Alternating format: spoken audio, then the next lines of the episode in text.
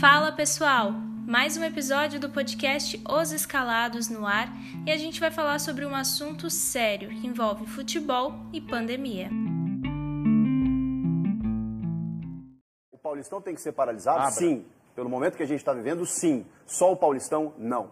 Não faz sentido você parar uma competição estadual onde o risco é muito menor do que uma Copa do Brasil, uma Libertadores e manter as demais competições. Nessa semana em que o futebol parou, o assunto não poderia ser outro. Eu sei que a gente já está sentindo falta, mas o fato é que vivemos o pior momento da pandemia no Brasil até agora. E é isso que a gente vai discutir aqui. Alguns dados, tanto da pandemia quanto do futebol, para saber se realmente é o momento certo de parar.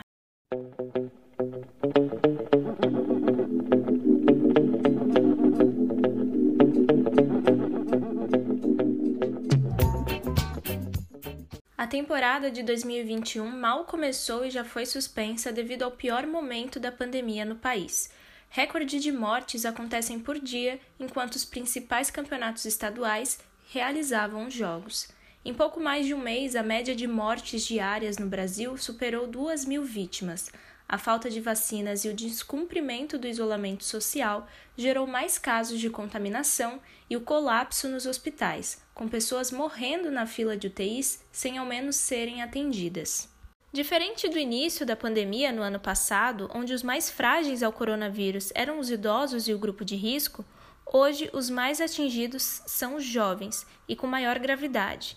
Eles ocupam a maioria dos leitos por Covid-19, tanto no estado de São Paulo quanto no restante do país durante essa segunda onda. Para contextualizar em números o que isso significa, a vacinação em contrapartida caminha lentamente. Segundo os dados da Secretaria de Saúde, o balanço da vacinação contra a Covid-19, divulgado nesta terça-feira, aponta que mais de 10 milhões de pessoas já tomaram a primeira dose e apenas 3 milhões a segunda.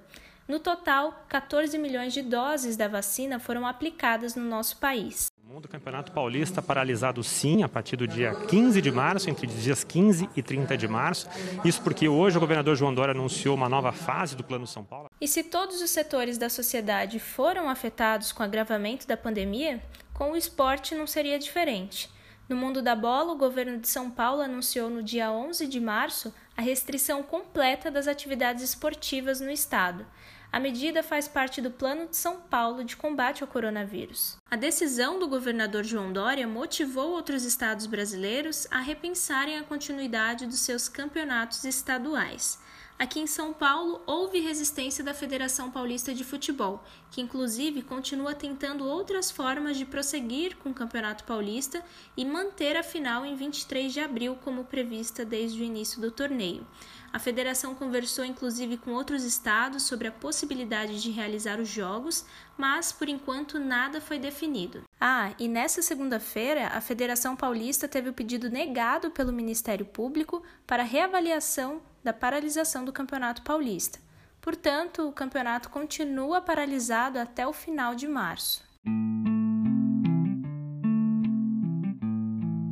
Nós ultrapassamos a marca de mais de 280 mil mortes no país, o que é o reflexo da gravidade da situação pandêmica que nós estamos vivendo. É óbvio que isso vai impactar diretamente no esporte também. E eu queria destacar agora, porque eu acho muito importante, o que pensam as figuras do esporte. Nós tivemos nas últimas semanas algumas falas que viralizaram nas redes sociais e também na mídia. Uma delas foi do técnico Lisca, do América Mineiro. O país parou, gente. Não tem lugar nos hospitais. Eu estou perdendo amigos, eu estou perdendo amigos treinadores.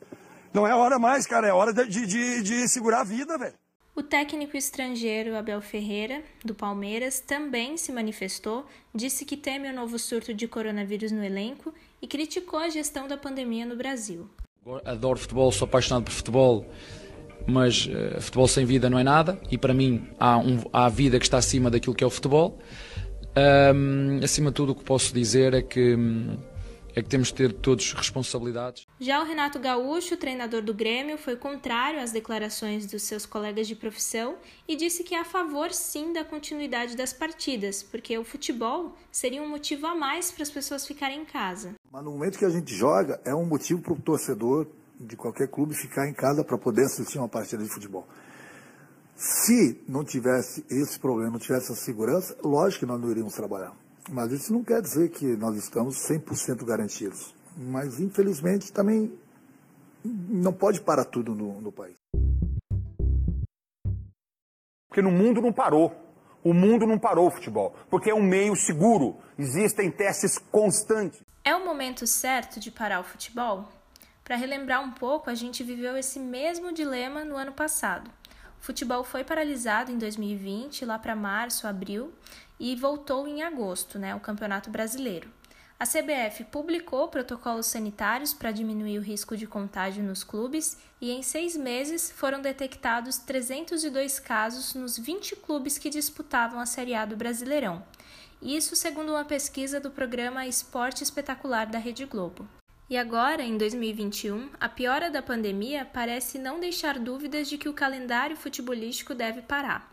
Em outros estados, como Paraná e Santa Catarina, os campeonatos estaduais já foram suspensos. Em São Paulo também, mas ainda há aquela resistência entre a federação e os jogadores. E um dos principais argumentos para resistir a uma nova pausa no Campeonato Paulista é justamente o impacto financeiro nos cofres dos times.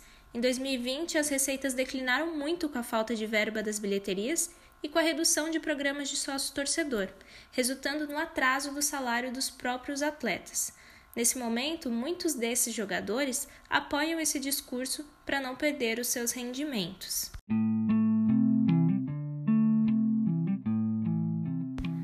Mas as medidas tomadas pela CBF no ano passado para prevenir a contaminação dos atletas surtiu efeito?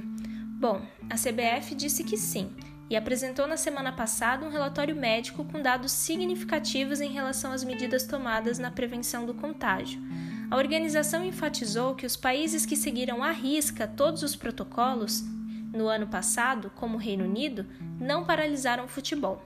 Afirmou também que o número de jogadores que se infectaram com a Covid-19 no futebol brasileiro ainda é muito baixo e os casos de contágio provavelmente ocorreram fora do horário de trabalho dos atletas, por irresponsabilidade dos mesmos. O Corinthians, por exemplo, enfrentou um novo surto no elenco no início de março. Curiosamente, o próprio médico do time, Ivan Grava, se demitiu após discordar da forma que o clube lida com os protocolos sanitários.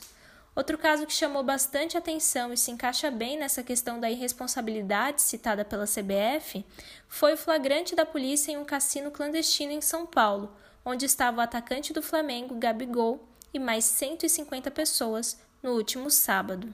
Apesar das evidências, a discussão tende a continuar nos próximos dias. Será que o futebol vai voltar? Quando vai voltar? É claro que a gente que é fã fica na expectativa.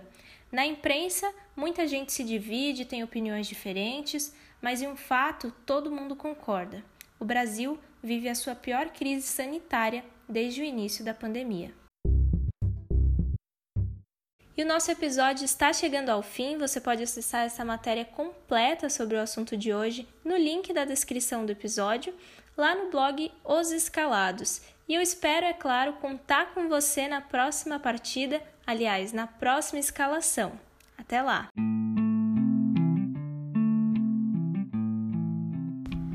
Este episódio utilizou áudios da Rede Globo, Band e Grêmio TV.